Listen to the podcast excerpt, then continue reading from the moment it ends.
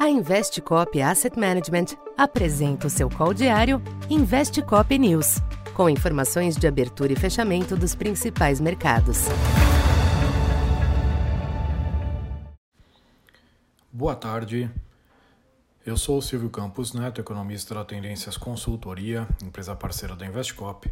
Hoje, dia 3 de maio, falando um pouco do comportamento dos mercados nesta quarta-feira, a decisão do Fed nos Estados Unidos, que confirmou as expectativas e voltou a elevar a taxa de juros em 25 pontos, direcionou os mercados nesta quarta.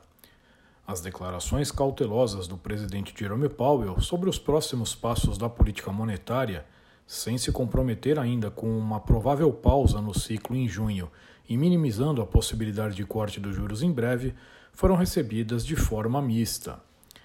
O mercado de juros manteve a posição desafiadora a este cenário, ainda precificando queda já no início do segundo semestre. O dólar acompanhou em dia de baixa disseminada.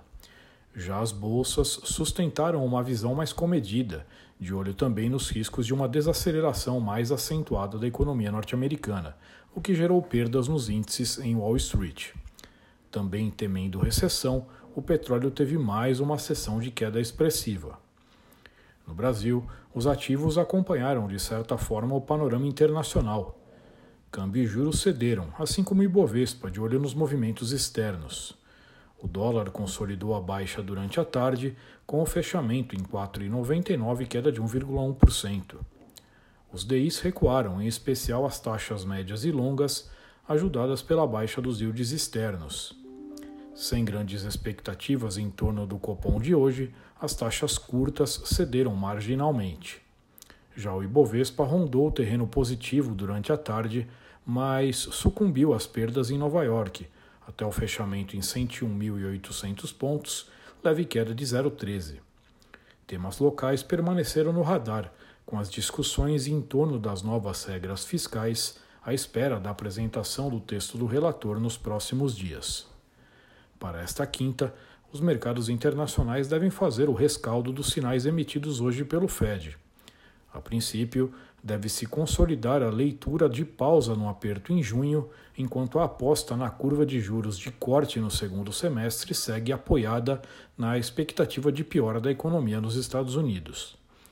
No entanto, os recados de Powell acerca da inflação alta e do mercado de trabalho apertado merecem atenção, o que não autoriza tal perspectiva.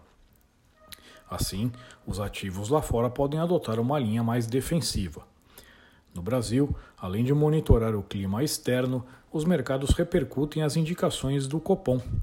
Com a manutenção da Selic já no preço, o comunicado não deve trazer ainda sinais de corte na próxima reunião. Então por hoje é isso. Muito obrigado e até amanhã. Essa foi mais uma edição Investe Cop News.